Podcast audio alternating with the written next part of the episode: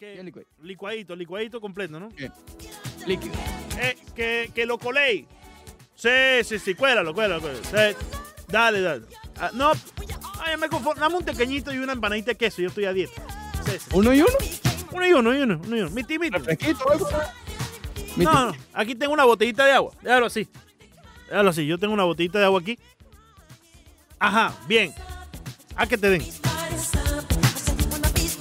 Yeah. Me, me metí en el personaje. Quiero ahora la empanada de cazón y todo. Ah, sí. No, me- no me digas. No me digas. Uh, Sí. Una empanita de cazón. Ya, bueno. No soy muy fanático de la empanadita de cazón, pero cuando provoca, provoca. Cuando provoca, provoca. Oh, Correcto. oh, claro. Espectacular, man. Espectacular. No, corre, filósofo, corre. No, no, sí, sí, sí, filósofo. Corre, escóndete por allá, por, por. Bucaramanga, por la cuestión aquella donde. Por los valles de Valledupar. No sé si te has dado cuenta, pero hoy es miércoles de Disco Music. Miércoles de disco. Oye, este disco ha corrido por todos lados. Que si martes, que si No, lunes. no, no, sí- Eso es como el cazón, ¿no? Sí, no, no, no, siempre fue Cuando te miércoles. provoca, provoca. No, no, siempre fue miércoles, siempre fue miércoles. Yo creo que era martes. No, no, no, no, no, no. No, sí, tienes razón, era martes. Era martes, por eso te- Era, martes, era martes, era martes. No importa, Está igual, disfrutamos el disco music aquí en la 990, un ánimo, Deporte Radio. así Siempre así subiendo el ánimo. Siempre subiendo, nu- nunca insubiéndolo. No, no, no, no, no, no. Originando directamente desde el Dorado, en la 990, amplitud modulada. Ricardo Montes de Oca, Leandro Soto, con ustedes hasta las 12. ¿Para qué Montes de Oca? ¡Oh, sí!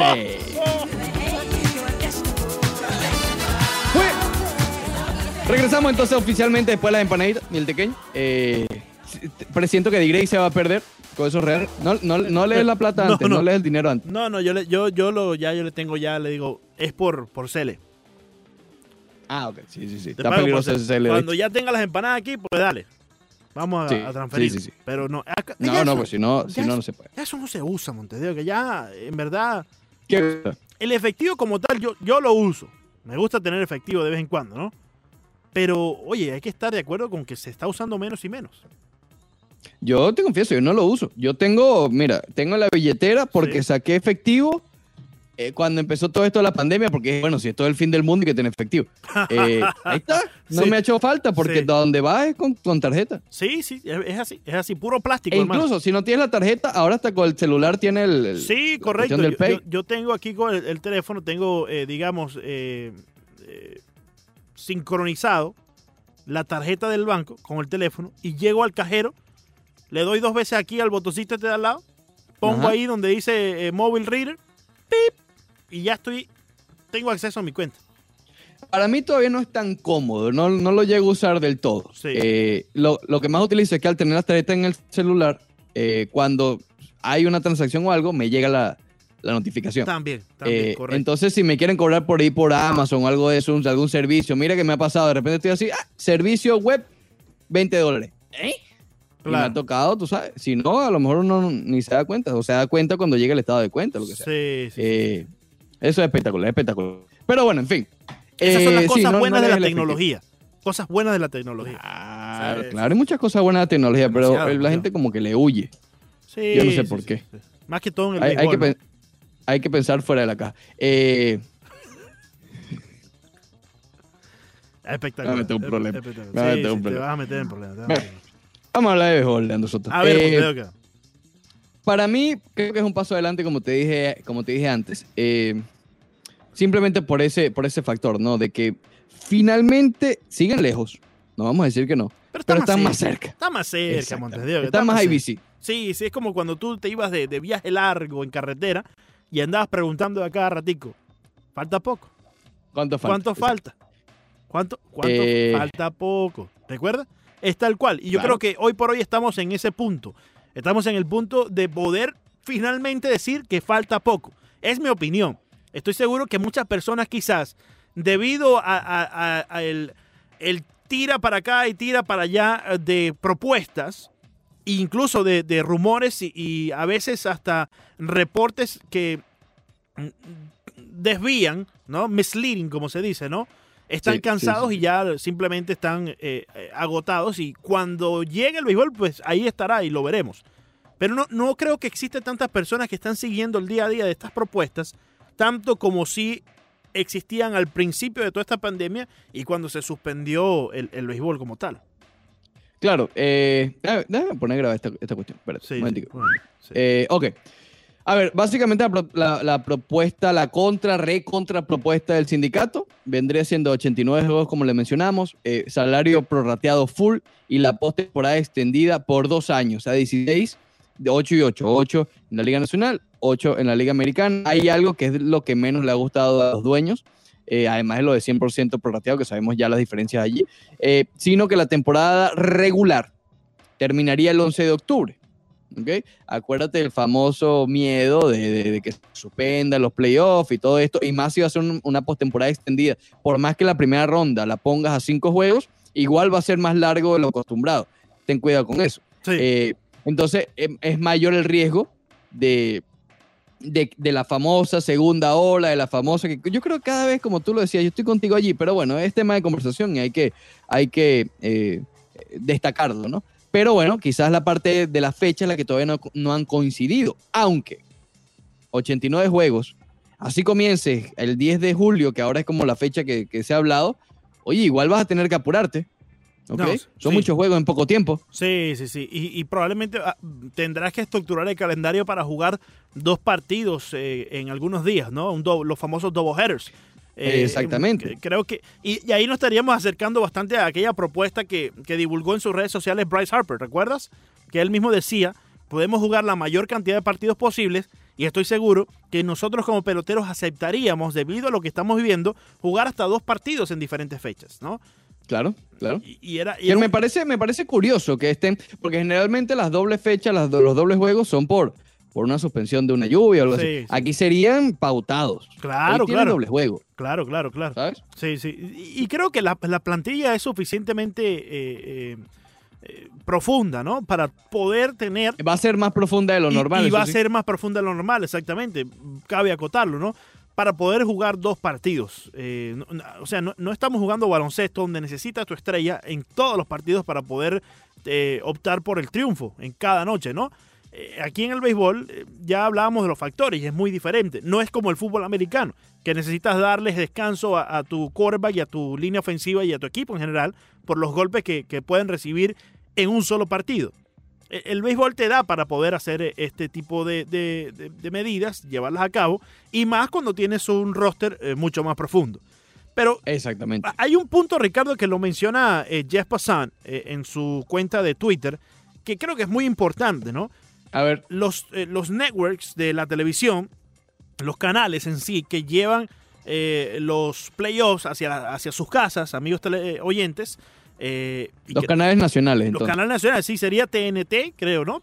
O TBS, perdón, TBS, TBS. eh, TBS que... ABC, ABC, que eh, ellos ponen más que todo la, la serie mundial, ¿no? O los- no, creo que es Fox. Fox en ese, el canal Sí, 7. Fox, el es canal Fox, 7, que pone la serie mundial. TBS pone los playoffs. ESPN también tiene una, una buena cantidad de, de, de playoffs, de juegos de playoffs. Y, Y ya. ya, creo ¿no? que ya, Son, esas no tres. otro. Y son esas tres, correcto. Que creo que en sí las tres compañías son compañías hermanas, como tal, ¿no? Eh, Bueno, Fox y ESPN, pero TBS es Sí. Turner, eso ya es diferente. Es- es Fíjate que en español, en, Latinoamérica, se transmite por CNN, correcto, en español, correcto. porque no hay TBS, eh, es la misma gente. Efectivamente, efectivamente, es así. En español para Latinoamérica es CNN. eh, en español ujú. donde se, se transmiten los playoffs. Eh, ellos, esa- esa- estas grandes compañías, no quieren mover las fechas de los playoffs. Mm, Ellos están estrictos con que quieren que las fechas se mantengan lo más cercano posible a las tradicionales y a las actuales que ya están pautadas. claro. no, no, no estarían eh, muy a favor con moverlas, ¿no? Y, y eso es otro punto eh, que puede obligar a que los dos eh, lados, tanto el sindicato como la liga, tengan que ponerse de acuerdo en la, gran, en la cantidad de partidos o cuándo van a comenzar. Claro, porque estas cadenas también transmiten otros deportes, Efectivamente. ¿sabes? Entonces, es- esa es la cuestión, esa es la... Exactamente. eh, Fíjate, es algo que, que no habíamos considerado. Habíamos hablado de los sponsors, habíamos hablado de, de no coincidir por, por temas de, de audiencia y todo esto, pero no lo de los canales nacionales. Yo creo que eso es algo importante que nuevamente, en teoría, solamente les debe importar es a los dueños. Por eso es que la pelota nuevamente está en la cancha de los dueños. Sí, sí. Eh, Pero creo que también le puede preocupar mucho a los peloteros, Ricardo. Eh, y, y quizás ya sea algo un poco más. no, no, a ver, claro que les preocupa, eh, porque todo esto les debe preocupar. Sí, Pero en estas negociaciones como tal, contraste como que daño la camarita, eh, en todas estas propuestas como tal, la parte que se debe ocupar de ese asunto es la de los dueños. ¿Me explico? Sí, definitivamente. Definitivamente. Pero eh, afecta y creo que también el sindicato debe tenerlo presente porque, oye, no quieres que otro deporte que ya está pasando ni siquiera teniéndolos en, en las mismas fechas opaque tus playoffs. Sí. ¿Me explico? Entonces creo que el sí, sindicato debe tener mucha eh, precaución con este tema en general, porque si bien las televisoras no quieren mover el producto, porque es allí donde ya está apostado y tienen otras eh, ligas, otros deportes, otras disciplinas jugándose al mismo tiempo, eh, como pelotero yo no quiero que, que me opaque eh, el- la final del baloncesto, por decirte algo, ¿no? O, o que me opaque el comienzo de la NFL. Claro, claro. O Monday Night o lo que sea. Exactamente. Sí, obviamente sí, pero es, es a lo que voy. Quizás indirectamente. Claro que sí te preocupa, pero, Sí, pero claro. a ti tienes otras cosas por delante. Los que negocian esos acuerdos son los dueños y MLB como tal. Pero sí, bueno, sí, eh, pero para poder, o sea, para poder negociar eso como dueño y, y como MLB, como liga como tal, los peloteros como sindicato tienen que ceder algo. Porque si no te atan de las manos y no tienes con qué negociar. el planteamiento son 89 juegos 100% prorrateado. El de Grandes Ligas, la amenaza es de 50 juegos. Sí. Si ambos ceden alrededor de 20 y Grandes Ligas llega con una propuesta de 70 juegos full prorrateado, ¿tú crees que la acepten? Probablemente el sindicato te diga, no, vamos a jugar 75, 77 partidos. Corre el tiempo, Leandro. Sí, y, y yo no veo por qué las grandes ligas no acepte a 75 partidos, por ejemplo. Si es la última oferta, para, si los peloteros aceptaron todos los demás y, y te dice, mira, lo único que no aceptamos son 70 partidos, creo que es muy poco, vamos a jugar 75, 77. Yo creo que la, la Grandes Ligas dice, sí, dale, vamos a jugar los 77 partidos ya. Claro, di- digo 70 porque literalmente es el punto medio Sí. entre 50 y 89, Correcto, correcto. ¿sabes? Eh, con todas las condiciones que ya están. Porque, a ver, siempre se dijo de los 50 juegos prorrateados como amenaza. Eso todavía no es la propuesta. Ese es como lo último, el último recurso que tiene Grandes Ligas, que tiene Ron Manfred para, Sí. para someter a los jugadores. Pero me da la percepción, no sé si estoy siendo hoy extremadamente optimista, que la próxima propuesta, si tiene el 100% del salario prorrateado, pero con menos juegos, tal vez sí pueda ser aceptada. Claro, claro. No sé, me da esa impresión. Ojalá, ojalá no Mira, esté equivocado, puede- ojalá esté en lo correcto. Puede ser también de- desde ese punto de vista. Los peloteros te digan, mira, ya nos dieron todo lo demás, vamos a jugar los 70 partidos, ¿qué importa? Y con los playoffs eh, eh, expandidos, ¿no? Porque tú sabes que yo no soy muy bueno en matemáticas, No, no, no somos, no somos. Por favor, inclúyeme ahí. pero creo, A ver, creo que 70 es más que 50, ¿no? A ver, déjame contar. Eh, 50, después de cincu- 51, 50. Sí, sí, porque después Correcto. vas de 50 a 70. Sí, va, va subiendo, va subiendo. Y Es más, ganarías más billete, ¿correcto? Bueno, eh, si estamos hablando del 100% prorrateado, eh, sí, porque en vez de pagarte el 100% de 50 juegos, te van a pagar el 100% de 70, ¿no? Digo yo, no sé. Me parece que es más. Dinero. A mí me parece que es más también, Montero. Llámame Robertico, llámame Robertico, llámame Ah, Robertico. ¿Antolín? Pero no Tejera. No, ¿Antolín? no, No, no, no, ya Antolín ya Antol- Antolín una vez por no, semana. ya Antolín habló mucho Antolín ayer. Ya Antolín habló mucho ayer. Sí, sí, sí. Habló mucho, ayer. Eh... Ah,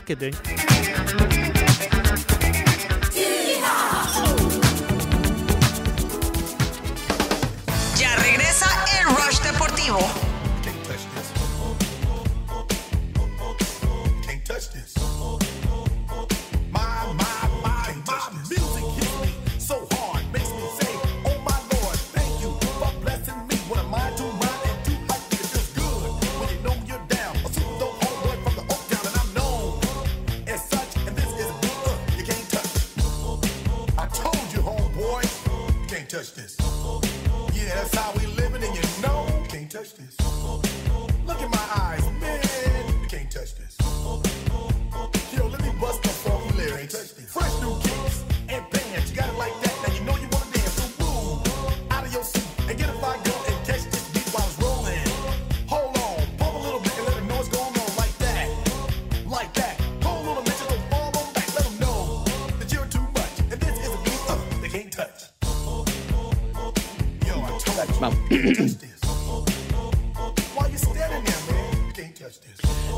Regresamos al Rollo Deportivo por Unánimo Miami 990. Leandro Soto, Ricardo Montes de Oca, hasta las 12 del mediodía. Y de una vez le damos la bienvenida a nuestro amigo y colega Octavio Sequera. ¿Cómo estás, mi hermano?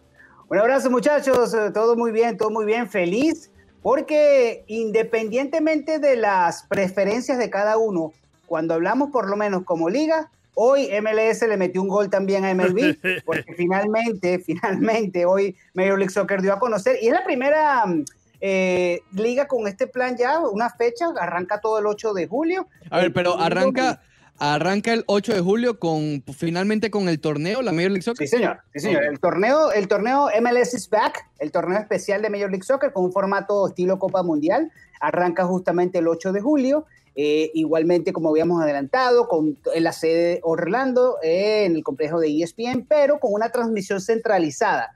Por eso decíamos que es muy parecido a lo que hacen en los mundiales de fútbol. Hay, una, hay un control de estudio remoto y obviamente allí los diferentes socios comerciales de la liga se conectan para retransmitir eh, la señal de origen a través de sus distintas plataformas, eh, bien sea por televisión, bien sea por, por redes sociales, que se está haciendo muchísimo, y también a través eh, de, eh, más allá de la frontera de los Estados Unidos y Canadá, donde también la Major League Soccer tiene más de, no sé, 190 países de difusión. Entonces eso es un golpe importante, es una inversión Sí. grande. Eh, y obviamente con, al igual que lo hizo la NHL hace ya casi tres semanas, bueno, no más, el, el 26 de mayo lo hizo la NHL, anunciando partidos de importancia, partidos de competencia. Aquí lo importante para los equipos de la Major League Soccer es, uno, el anuncio te abre las puertas allá a volver a la normalidad. ¿Y por qué lo digo? Ahí tienen el Inter Miami. Todo el plantel ya está entrenando juntos. Ya. O sea, ya pueden pasar, pueden correr, pueden hacer contacto, ya, ya. Pero aquí todavía, ¿no? En Miami. En Miami ellos están autorizados a hacer entrenamiento full con todo el equipo. No con Claro. grupos pequeños, no individuales, todo el plantel. Claro, todo y, el plantel. y- y esto también, y esto también teniendo en cuenta que ya lleva más de 14 días eh, eh, aislados de cierta forma, entrenando individualmente, y ya estamos seguros que todos estamos completamente sanos, Sí. más allá de una prueba, ya tenemos eh, la, la prueba física de que nadie está enfermo, y ahí Claro. puedes tener al todo el grupo unido. Teniendo en cuenta que ellos también sean responsables y se mantengan en los parámetros establecidos para no salir más Sí. allá de la llamada burbuja. Claro, por supuesto, y eso es lo que va a hacer eh, Orlando, una burbuja deportiva. Para el estado de Florida le cae fenomenal, un estado netamente turístico. Eh, las comunidades adyacentes, dígase lo que es Tampa, eh, Fort Myers, St. Lucie, lo que está más cercano pues de Orlando muy bien, incluso la gente de Miami, eh, porque eh, requiere de la colaboración de- estatal y de alguna u otra manera se beneficia, porque Sí, yo veo esto claro. como que, que beneficia a todo el país. El próximo golpe lo va a dar la, eh, la NHL y creo que va a ser el golpe de Las Vegas. Creo Muy que Las. Vegas, para mí, me estoy, me estoy, ojo, esto es especulación, Sí. pero dos equipos, 12 equipos de la NHL van a estar en una ciudad y otros 12 en la otra. Estas ciudades son este y oeste, y Las Vegas es la gran favorita para albergar el torneo especial de la NHL. Si esto pasa teniendo Vegas y Orlando como ciudades, realmente van a estar muy, pero muy bien. Oye, Ah, pero Eh, Orlando sería también en, eh, de, de no, NHL. no, no, no. Digo, digo Orlando por, por NBA y MLS Ya. y la NHL teniendo el hockey, más otra ciudad de la costa este que sí sería un poco un mercado más pequeño, que porque creo que la por tradición la NHL se está inclinando hacia el lado de Pittsburgh, porque Sí. es el equipo que ha ganado más campeonatos recientemente. Eh, entonces sería el, más- el mercado más pequeño. Pero, eh, o se van por una ciudad de Canadá. El problema con ellos de Canadá es que todavía no han logrado levantar el tema de la cuarentena. Sí, Claro. sí. Puedes ser muy jugador de hockey profesional, el deporte número uno, pero tienes que pasar todavía los, los 14 días que ellos están exigiendo. Entonces Claro. ellos no saben si esto cause otro retraso en la, Y eso- en la temporada. Entonces, Y, por eso- y eso es algo que también afecta a las grandes ligas, evidentemente, Claro. teniendo, teniendo allá eh, Claro. el equipo de los Toronto Blue Jays. Pero bueno, eso es otro Sí, tema, eso es otro podcast. Eh, Octavio, oye, ¿qué clase de golpe da la MLS? Y, y más, Sí. más que golpe, yo creo que eh, se ponen una, una vitrina completamente distinta. Entran a La otro vitrina pedestal. se hizo para Grandes Ligas y Major League Soccer le dijo quítate tú para ponerme yo. Efectivamente. Y, y- y esto yo creo que va a llenar de credibilidad a una liga que bastante falta le hace, si bien tiene muchas y, y ya, y ya tiene una aceptación No, increíble. Exacto. Tiene una aceptación increíble eh, eh, dentro del país, aquí en los Estados Unidos, y también de manera internacional en algunas partes. Eh, pero esto le da una credibilidad increíble y creo que se, se, se cuela entre una de las ligas tan importantes, ¿no? Y fíjate que es el paso que la MLS estaba tratando de asegurar y buscar. Ya esto que despierta. Eh, decía al principio, primero despierta una sensación de normalidad a nivel de entrenamiento de los equipos, pero también despierta el hecho de poder jugar con la creatividad. ¿Vieron? Eh, no sé, yo lo coloqué en redes sociales, hay un anuncio del Chicago Fire inspirado en lo que hizo la NBA con el castillito de Disney y todo esto, el marketing, boom. El LA Galaxy el equipo donde está Chicharito Hernández utilizó a Back to the Future como tema de su promoción. Entonces tiene a un jugador manejando el DeLorean eh, y sale todo el tema. O sea, se han hecho unas cuestiones ya de mercadeo y de alcance para hacer, para que por lo menos llamar la atención. Y eso Claro. es lo primero que tú necesitas como nueva liga. Eso es lo primero que necesitas como nueva liga, llamar la atención, cautivar a un potencial nuevo aficionado que entonces cuando ya vea que las- la liga va de forma seria, eh, va a quedarse como un seguidor más, porque tú puedes seguir todos los deportes que tú quieras seguir. Nosotros mismos seguimos cuántos, cinco, seis, siete Claro. deportes y, y- no nos hace, eh, digamos, no, no nos privamos de uno para, para, para seguir al otro. Entonces, Claro. eso es lo que está apostando la, la MLS. No quitar, no robar fanáticos, sino meterse en el mercado como lo han hecho las otras ligas. Claro. Justamente, a ver, guste o no, fanáticos. va a haber más. va- exacto, van a haber más fanáticos de lo, co- de lo que hubiese habido un juego regular en julio. ¿Ok? Exacto. Eh, digamos, en televisión. Y- Claro. Y, justamente eso te pregunto: ¿los derechos se mantienen igual? Porque la mayoría de los juegos son por ESPN Plus. ¿Va a seguir eso de esa manera? Sí, sí, sí, para seguir E ESPN, ESPN Deportes, TUDN, los socios de la liga también en español van a tener partidos, eh, Fox, Fox Deportes, todo lo que pasa es que ahora va a ser generado una matriz controlada por la liga. Eh, eh, para ponerlo en términos logísticos, está la cancha, por decirte, ¿no? Está el control de estudio, hay un control de estudio un poco más pequeño que es donde va a estar el VAR, el VAR, y desde ese control de estudio, tanto del VAR como el del control de estudio central, se va a eh, retransmitir, van las plataformas, los diferentes socios de la liga van a tomar entonces eh, las conexiones para hacer ellos las transmisiones a nivel local. Hay una señal matriz, eso es lo que quiero decir. Siempre sin público, ¿no? Exacto. Sí, sí, por ahora sin público todo esto. De hecho, eh, eh, eh, la restricción es, lo han dividido en tres etapas. Un- ellos lo llaman Tier 1, Tier 2 eh, y Tier, no, Tier 1 y Tier 2, son dos etapas. Donde la primera etapa es la más cercana, donde van a estar todos los jugadores, personal mínimo y personal de la liga. Los periodistas están en el Tier 2 que entonces son los que van a tener acceso a conferencias de prensa, pero no a entrenamiento y a cancha. Muy poco van a estar Mm. haciendo ese tipo de, de- van a tener ese tipo de acceso. Cuando mucho, cuando mucho será un reportero de la liga que va a estar trabajando para la liga y este se encargará de distribuir contenido para Claro, los diferentes claro. Claro, Claro, y, y eso es otra, otra cosa que habíamos discutido, Leandro, Sí, perdón. sí. Eh, justamente lo No, de las iba. Entrevistas, eso iba. de las ruedas de prensa. ¿Habrá algún método para estar en las entrevistas, no sé, vía Zoom, vía claro. video, algo así? No, no, claro, por supuesto. De hecho, se habla, de hecho, el comisionado Don Garber dice que van a ser eh, tecnológicamente creativos. Se está hablando de utilizar gráficos Mm. en de Disney. video. Sí, exacto. Se está hablando de utilizar gráficos de videojuegos eh, para hacer secciones, sesiones de entrenamientos virtuales, eh, de estos, eh, como el VR, eh, no VAR, sino VR, para tener eh, comunicación a través de di- esos dispositivos. Se habla de más de 120 cámaras por partido. O sea, es una cuestión que ellos están invirtiendo mucho porque quieren hacer la experiencia, eh, eh, digamos, cercana al fanático. Y, y perdón que regrese a la NHL. Uno de los planes de la NHL es colocarle GoPro a los jugadores, o por lo menos a los porteros para que se sientan dentro de la pista.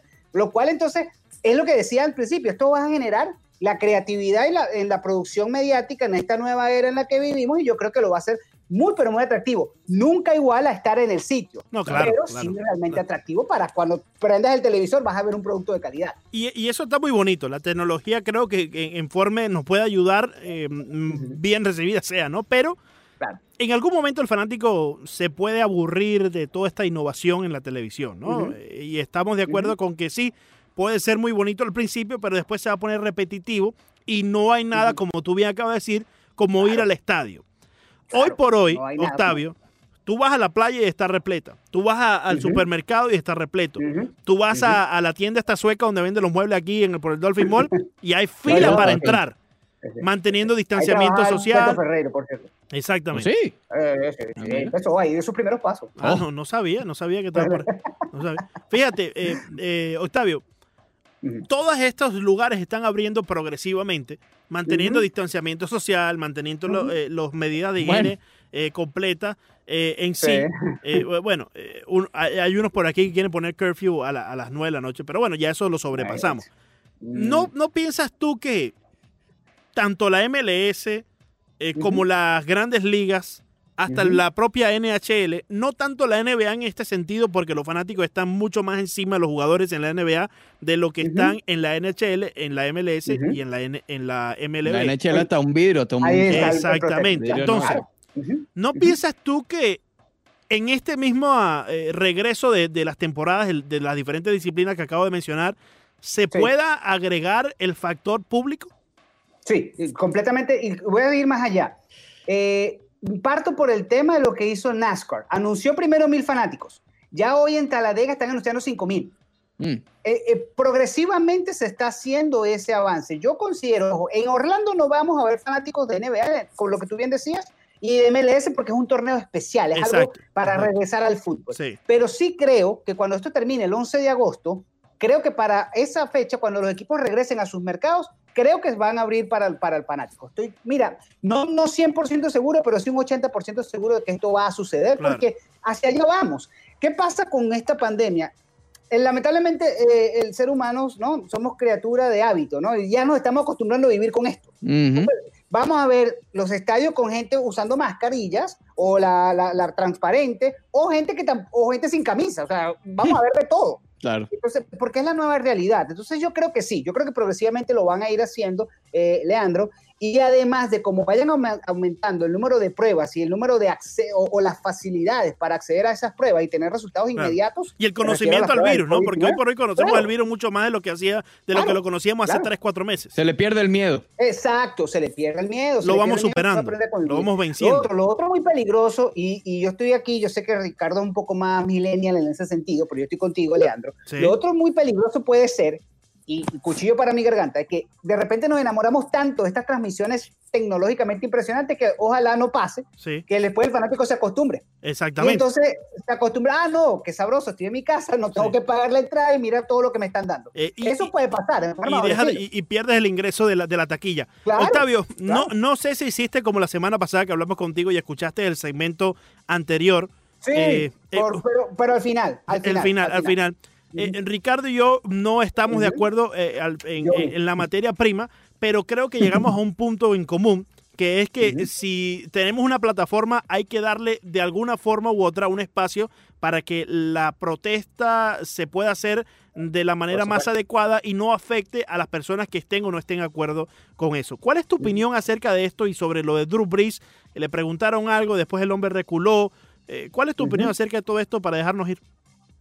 Bueno, muchísimas gracias, Leandro, Ricardo. Mi opinión es que eh, el Brees verdadero se vio en televisión nacional en vivo y el fingido, el, el PR, el, el- que cuenta con publicistas, con mil cantidad de publicistas, se vio en el Instagram y después en el video grabado, en el video eh, después de las reacciones. Yo coincido, eh, en First Take, en ESPN tuvieron a Maria Taylor, periodista deportivo afroamericana, y lo dijo eh, pero espectacular. Dijo, yo no necesito, o tú no necesitas como persona que Twitter te diga a ti cómo tienes que vivir y cómo tienes que pensar. Y lamentablemente Drew Brees Twitter y las redes sociales, más las diferentes eh, protestas que salieron, le dijeron a él cómo pensar. Yo no estoy de acuerdo, yo no estoy de acuerdo con una postura ni de un lado ni del otro en el sentido de este tema tan social, porque en Estados Unidos hay mucho racismo y eso no nos podemos eh, negar, eso no lo podemos negar. Estados Unidos es un país racista, acuerdo. lo es, lo es, lo es. Pero que Twitter y eh, las redes sociales dictaminen cómo tú vas a responder a una posición que tú fijaste. Mira, eso es lo que no me gustó de Drew Brees, porque con todo lo controversial que pudo haber sido Colin Kaepernick, ahí está, se ha mantenido fiel a lo que dijo. Ujú. Si tienes esa, esa característica, entonces no te asustes, no te asustes. ¿Qué pasó con Drew Brees? No sé, me imagino que cuando vio todos los eh, linebackers que iba a estar enfrentando en la temporada. Sus propios defensive, tú sabes. No, no, y, y- y- ah, y también, a este no lo vamos a cuidar. o sea, también, no, que, no, no. también que juegan en, en Nueva Orleans, ¿no? Eh, Claro. Donde eh, la, la fanaticada afroamericana es eh, inmensa, ¿no? Prevalece, sí. Es la, es Y es un deporte, Sí. es un deporte afroamericano. Y, lamentablemente, perdón Sí. que me extiendo aquí, termino rapidito. No, no, pero es un deporte es un deporte netamente dominado por eso. Y vámonos a los atletas, Leandro, Ricardo. Posiblemente el mejor beisbolista de todos los tiempos es un afrodescendiente como puede ser Barry Bonds o, Sí, o Willie sí. Mays. O sea, Hank Aaron. o Hank Aaron, están en sí. la conversación. Sí, el sí. baloncesto ni se diga, tienes para escoger. O sea, Michael Jordan, hermano, con ese Sí, solo. no, no, exacto. Habría que buscar Larry Bird y buscar entonces, Sí. a ver, armar un quinteto, pero Sí, pues, sí. es un deporte. Y, y en la NFL, muchos hablan de Jim Brown, muchos hablaron en, en su momento de, de- inclusive, bueno, de, de O.J. Simpson. O sea, estoy hablando de que es un deporte, ojo, ojo, no estoy diciendo O.J. Simpson, para mí es Tom Brady, pero de todas maneras, quiero decir es que en los deportes profesionales no hay por qué medirlo por, por la raza, porque bien pueden ser los afrodescendientes los número uno de la historia. Exacto. Entonces, caer en un debate de racismo Sí. en el 2020 es No vale, no vale. Oye, sencillamente espectacular. Espectacular, Octavio. Gracias por, por compartir esa opinión con nosotros, eh, sin, sin, sin tener que tomar bandos. Creo que aquí todos estamos de acuerdo en, en algo que dice es que hay un problema que necesita ser arreglado. Y no se puede hacer simplemente con apuntar el dedo, sino con precisamente lo que acabamos de hacer, debatir y discutir sanamente. Y eso lo creo que hace Claro. falta a lo largo del país. Así es. Un abrazo, muchachos. Gracias, Gracias, mi hermano. Oye, mándale un saludito allá al Ciro, ¿viste? Está malito. Ah, no, sí, sí, hay que quitarle el Twitter.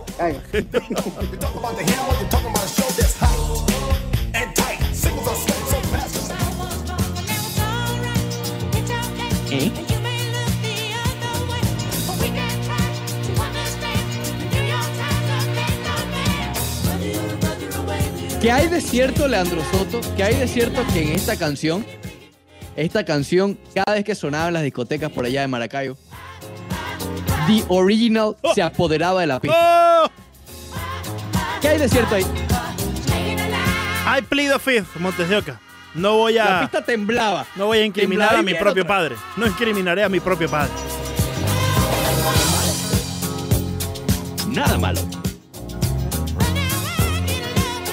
11 de la mañana, 49 minutos. Última parte del Rush Deportivo. Un programa que ha ido de Michael Jackson a Kaepernick, de Kaepernick a Manfred y de Manfred a, a- a Don Garber de la MLS. Oh, Y hasta Drew Brees pasó por aquí, Montes. Lubre pasó por ahí arrodillado. Sí, sí, ah, no, sí. Kaepernick fue por su fin. Sí, sí, sí. Pasó, pasó Nati, Nati Natacha. Carol G estuvo por aquí, Becky G estuvo por aquí, D. Gray estuvo por aquí. Falta Tito. Debe estar Tito por aquí hoy. Sí, no, no, no, no, no lo, no lo menciono ahora. No lo invoco, no lo invoco. Eh, tú, no- tú no tienes problemitas si Nati Natacha se agacha, ¿no? No, no, no, no, no. Siempre no lo, ha- no lo haga durante el himno, yo estoy bien, Montes. Si se arrodilla en el himno, ¿te, te molesta nosotros? Me decepcionaré, pero no me molestaría. Digamos que eso, eso sería hacerle hon- o- honor a, a- a otra cosa. A la vida, ¿no? A la- literal, vida. literal. Al Al, génesis de la vida. Ay. Al mecanismo. Al, mecanismo que genera vida. Por No, hombro, no, Monte, no, por hombro, déjame- por, por hombro. Baila conmigo, Monte, baila conmigo, baila. Mi- No, no, voy a hablar contigo. Eh, mi cerebro debe estar, eh, está molesto conmigo, Orlando Soto. ¿Por qué, Monte? Porque ah, le puse una imagen de Degree vestido de mariachi y de repente de Nati Natacha arrodillado. No entiende, No, no. no entiende. ¿Tú sabes qué es pasar de eso a esto? No, no hay forma, no hay forma. Los pantalones de mariachi no dan más. Así, mira. No, no, no. O sea, esos cachetes apretados.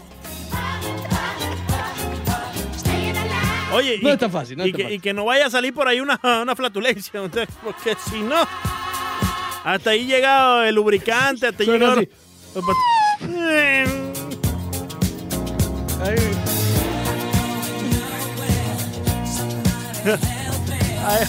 Ahí, no va a tener espacio ni para respirar el nie. eso no sale, ¿oíste? Eh, no, no, no, no. ¿Sabes cuál es el Eso nie? no sale. Después te cuento, después te cuento. Ah. Ni, ni es esto ni es aquello. Eh, ¿Sabes cómo va a estar eso ahí? Oye, deja, deja, deja de enviarle cosas a mi cerebro. Desagra- o sea, de- déjame no tiene touch. Es más, Y lo peor, que imagínate después todo apretado y con el sombrero puesto. eh, poner esto para limpiar un poquito de Va a, pa- va a pare- Eh. va a parecer una fuente de esas Monteoca que tiene como un pozo así, ¿entiendes? Para que vaya ahí cayendo el agua. ¿Me explico? Esas fuentes que parecen... No, imagínate. Entra y sale de nuevo Monteoca que me entró aquí una llamada, por favor. Sí, ya, ya, ya, ya, yo sé, ya yo sé. Gracias, Montego, ¿Quién tanto te llama a estas horas, Leandro? No tengo idea, Monteoca. Yo no sé si la gente no sabe Me voy todavía a que poner yo... como la costeña. ¿Quién diantres te está llamando? Yo no sé, Monteoca. Yo creo que esta hora... De 9 a 12 yo estoy al aire. Por favor. Uno recibe llamadas, No email, digas. mensajes. te- te- Espérate. Que te den. Dale suave. Voy a trabajar. ¿Qué le den, chico? Eh, no, espectacular el programa de No, magnífico, Vamos magnífico, a finalizar con esto. ¿eh? magnífico, Vamos a finalizar con esto. Vamos a finalizar con esto. Ah, exacto. Eh, oye, por cierto, ya Cristóbal murió, ¿no? Cristóbal creo que sí, ya. Ya, suficiente. Ya, afortunadamente. Sí, Suficiente. sí, que no nos vengan a fastidiar. Oye, hoy es el, no hablamos nada. de- ¿qué fa- es que nosotros sí somos falta de respeto. No hablamos nada del draft, Soto. Hoy es el draft de, la, de Grandes Ligas. Hoy es el draft de las grandes ligas. Pero fíjate, Ricardo. Eh, Es que con los Marlins se sabe, ¿no? Eso es como eh, Sí. analizar los Pelicans si toman o no a, a, a Zion Williams. No, pero no, sol- no solamente eso, Ricardo, es que es muy difícil hablar de un draft, Ricardo, que primero que todo le reducieron 45 rondas. Redujeron. Redujeron. Gracias por siempre corregirme. Ay. Sigo teniendo el inconveniente con esa palabrita. Eh, sí, si- no te preocupes que va a pasar como lo del al final. No te preocupes. No, eso fue un trabajo arduo. Eso fue un trabajo arduo, pero ya lo logramos, Monteo. Ya lo logramos. Correcto. correcto. Eh, le redujeron. Sí, así estaba, sí estaba el loguito de... Así está, así está viejo el loguito. Está sostenido otra cosa, finales. Eh, le, le redujeron Qué- 45 qué- qué rondas. Es muy difícil hablar de este draft, eh, no solamente por eso, sino que en el momento en que nos encontramos en las negociaciones de las grandes ligas con el sindicato, el draft pasa a un segundo plano completamente. Y no debería, No debería. pero pasó. No debería, pero pasó a un segundo plano completamente. Primero porque le quitaste 45 rondas, ya le quitaste eh, un ingrediente muy importante que es el espectáculo. Eh, Yo creo que ni siquiera, se, no sé si MLB Network no he visto en sí, si MLB Network va a ser una eh, especie de show especial como se hizo en el NFL Network con el draft de la NFL. Claro, hay que estar de acuerdo, ¿no? Que son, son drafts completamente distintos y la importancia que tiene uno sobrepasa la importancia del otro. En la NFL es mucho más importante el draft que en la MLB, Oye, pero lo que sí te voy a decir, Leandro... como espectáculo. Sí, claro, porque eh, lo hemos hablado muchas veces, porque en la NBA, Zion Williamson lo, es drafteado y, y cuando empieza la temporada, si está sano, claro, ya está dando clavadas y está demostrando igual en la NFL. En grandes ligas, tú eres uno y, y si tienes suerte, tal vez en dos o tres años todavía. Sí, Entonces exactamente. todavía falta. Oye, hay varios prospectos de Miami en, en los, en- de los huracanes, Sí. en los draft, a ser tomados en la primera ronda. Sí, sí. Hay uno que tiene incluso hasta tres.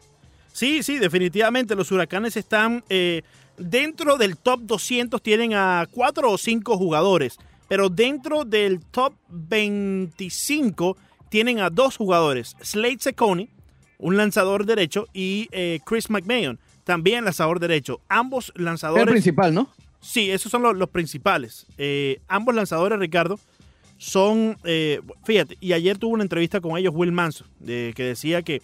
eh, ¿Con los tres? Con, no, con los dos de ellos, con los que están más Porque hay altos. tres, déjame mencionártelo, Sí. que, que lo tengo aquí en, en una de las listas. Adelante. Ya tú mencionabas Chris McMahon, eh, Bobby Miller y Slade Seconi. Slade Seconi, correcto. Eh, eh, pero de estos tres, Slade Seconi y Chris McMahon son los que van a estar mucho más altos. En sí, los, eh, los huracanes tienen cuatro o cinco, si mal no recuerdo, dentro del top 200. Eh, y entre estos, Slade Seconi y Chris McMahon, que están en el top 35, corrijo, no es el top 20, el top 35. Eh, ambos lanzadores derechos, eh, uno lanza más fuerte que el otro. Slade Seconi la, eh, la logró llegar en varias ocasiones a 99 millas por hora, picheo tras picheo. Te lo digo, estuve allí viendo, viéndolo lanzar en vivo. Muy, muy buen lanzador, muy buen lanzador. Tres Eh, derechos. Sí, sí, muy buen lanzador. También Christian Mayon tiene mucha disciplina. Christian Mayon sí creo que tuvo una lesión que lo mantuvo ese, ese fuera es de el la... que está en, lo- tengo aquí tres mock draft, uno de, de Athletic, otro de MLB.com y otro de CBS Sports. Y el que está arriba siempre es McMahon, Sí, el primero de los tres. porque tiene más experiencia que Seconi. Pero yo te, yo, te, yo te diría que Seconi es mejor que McMahon. Ese- eh, ya, ya ahí estamos en mi, en mi opinión, ¿no? Eh, eh, estrictamente. Eh, también Freddy Zamora, el shortstop nicaragüense, que esta Mm. temporada se la perdió debido a una lesión en la rodilla, está dentro de ese top 200. Eh, y también pasamos por Alex Toral. Son cuatro jugadores que están en el top de 200 de los huracanes. El primera base zurdo, Alex Toral, gran bateador de jonrones. Eh, Slade Seconi, Chris Meon y Freddy Zamora, el shortstop nicaragüense de los huracanes. Eso me deja bastante, quizás, no sé, nostalgia Sí. de lo que pudo haber sido esta temporada, ¿no? Sí, de los no. huracanes, quiero decir. Fíjate, esta temporada yo tuve la oportunidad de entrevistar y ya nos queda muy poco tiempo. Eh, pero mañana sencilla- vamos a entrar mucho más en, en profundidad acerca del draft, ya cuando tengamos los resultados del. Eh, pero, Ricardo, eh, tuve la oportunidad de hablar con el coach López, coach Norberto López Me de los Pedro Huracanes. Ricardo. No, no, Ricardo te dije. Eh, tuve la oportunidad de hablar con, con- con el coach Norberto López y cuando le pregunté cuáles son las expectativas este año, solo me respondió con llegar a Omaha. La, la confianza es que- donde es la serie mundial, la serie mundial. eh, del- de- universitaria. Exactamente. La confianza que tenía este equipo con llegar a Omaha era increíble esta temporada. Te, te deja, te deja ese sabor amargo de, de pensar en qué hubiese pasado si. Yo creo que Freddy Zamora depende de ir caso por caso. Si Chris Mameo se va en un puesto alto, él se va a ir. Se va a ir al profesional de una vez. No creo que regrese para otro año. Eh, por otra parte, Slade Seconi depende de qué puesto y de, qué- y de cuánto dinero le estén ofreciendo.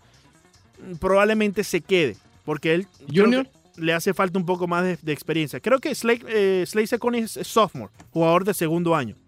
No, pues creo que no sería elegible, ¿no? No tienes que pasar Eh, tres años en la, en la NC, o son dos. Pero él, él es sophomore redshirt year. Entonces, eh, sí Ah. es, es un poco confusa la, la, la, la Eh, regla Pero es su ahí. tercer año con los huracanes. en- en dos- Efectivamente, pero él estuvo fuera por uno por lesión, si mal no recuerdo, el año pasado. No lanzó mucho, lanzó muy poco. Eh, Freddy pero Zamora, como Freddy- año de servicio. Freddy Zamora, debido a que ya tuvo la lesión en la rodilla que lo mantuvo fuera de acción este año, probablemente también se va si es que le ofrecen eh, un buen puesto en el draft y una- un buen monto de bono. Y Alex Toral, yo creo que también él debe de, de aprovechar muy bien la, la oportunidad que le dé eh, cualquier equipo de las grandes ligas, porque él demostró este año un avance increíble. Bajó la cantidad de ponches en la cantidad de juegos que tuvimos, ¿no? Bajó la cantidad de ponches y también aumentó la cantidad de cuadrangulares bajo los juegos que se pudieron efectuar. Entonces sí, Pinta hay- bien la cosa para Miami, entonces. pinta bien, pinta bien la cosa para los huracanes en este draft. Eh, hay que esperar a ver qué, qué es lo que va a suceder por esa Cualquier parte. cosa puede pasarle a nosotros. No, no me atrevo a decir eso. A las 7 de la noche estaríamos eh, ya frente al televisor para presenciar el draft de las celular, grandes si ligas. usted no están, eh, si usted- si- lo van a hacer por YouTube. También, puede ser por también. el celular Oye, también. los Marlins, los Marlins, Ricardo, van a tener una transmisión especial por su YouTube, eh, en, el, Ajá. en el YouTube del equipo, donde van a estar celebrando y interactuando con eh, varios eh, jefes del equipo en la parte administrativa y también algunos jugadores durante este draft. Eso comenzará a las 6 y 30 en el YouTube de la, el equipo de los eh, Miami Marlins. Espectacular. Solo me quedan dos cosas por Eh. decirte, Montego, y te la digo muy rápido porque estoy apurado. A ver. Ya que te den y sin filtro. Next.